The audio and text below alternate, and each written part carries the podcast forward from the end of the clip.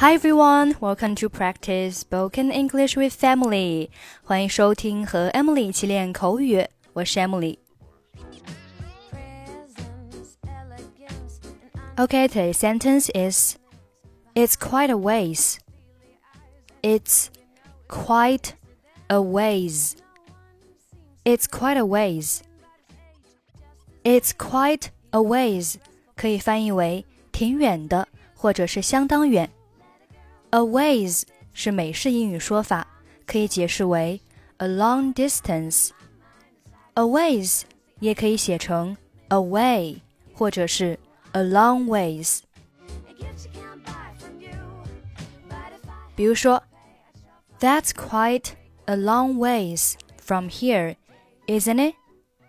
那离这里挺远的，不是吗？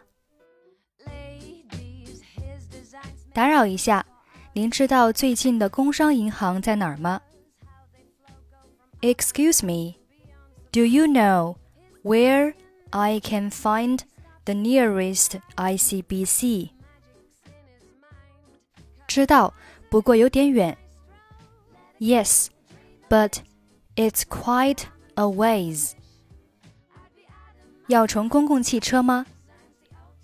Do I need take a bus?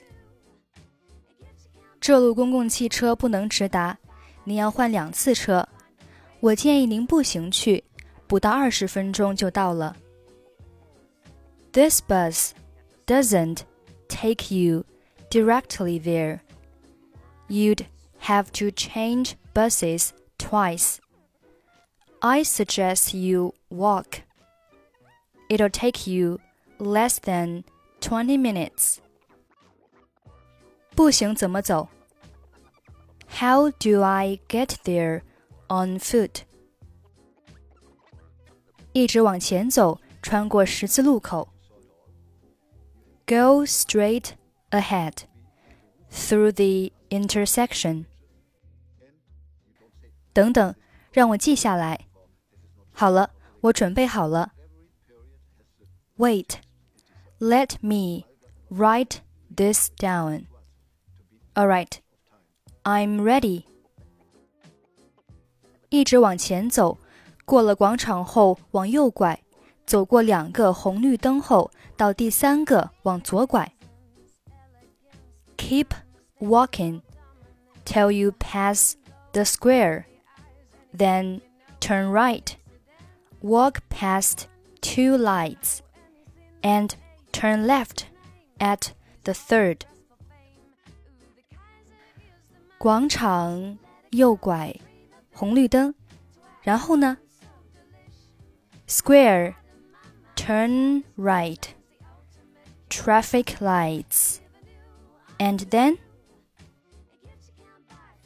继续走，找一幢高楼。Keep walking and look for a tall building. 高楼，这幢高楼在哪边 ？Tall building. Which side is the building on? 右边，工商银行应该就在这幢楼的一层。The right side. ICBC should be on the first floor. 非常感谢。Thank you very much. 不客气。You're welcome. Excuse me, do you know where I can find the nearest ICBC? Yes, but it's quite a ways. Do I need to take a bus? This bus doesn't take you directly there. You have to change buses twice. I suggest you walk. It'll take you less than 20 minutes.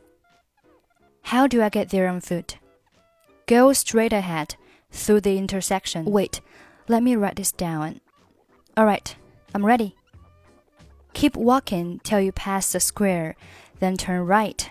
Walk past two lights and turn left at the third. Square. Turn right. Traffic lights.